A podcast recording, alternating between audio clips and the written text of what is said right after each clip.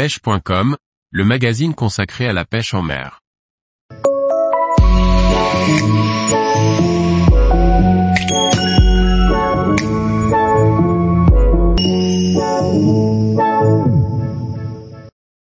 La sèche en edging, lancer ramener sa turlute en zone portuaire. Par Guillaume Fourier. Le lancer ramené de turlute en zone portuaire est appelé edging. Technique populaire au Japon, c'est une pêche ultra fun, notamment lorsque l'on fait monter à vue les sèches sous les éclairages. La sèche est un céphalopode vorace qui évolue de la surface aux grandes profondeurs partout en France.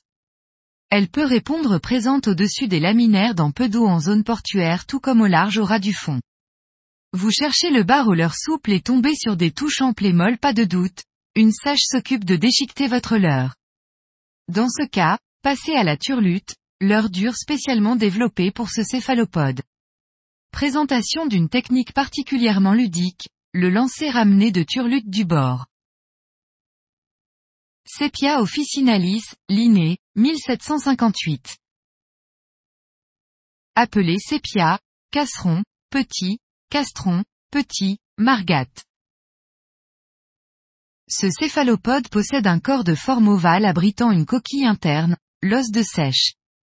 Il a une nageoire tout le long de son corps et sa grosse tête porte deux yeux latéraux et cache une bouche pourvue d'un bec.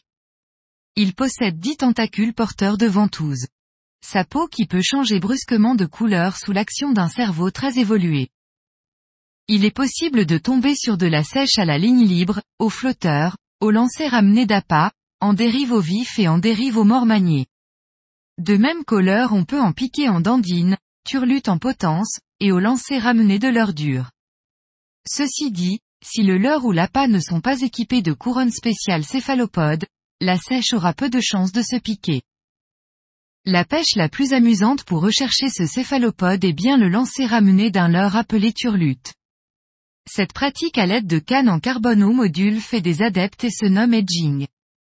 Si la sèche se pêche souvent entre 6 et 30 mètres de profondeur en bateau, nous cherchons ici des sèches postées dans les zones portuaires entre la surface et 10 mètres de fond. Les zones éclairées et parsemées de roches sont les meilleurs spots. On lance sur la zone repérée et on laisse couler quelques secondes. Dans un premier temps on peut laisser descendre au fond pour détecter la présence des sèches. Puis s'ensuit une récupération par un à-coup suivi d'une longue pause pour laisser la turlute glisser au maximum. Entre deux jerks, gardez la bannière tendue pour ne pas rater les touches à la descente.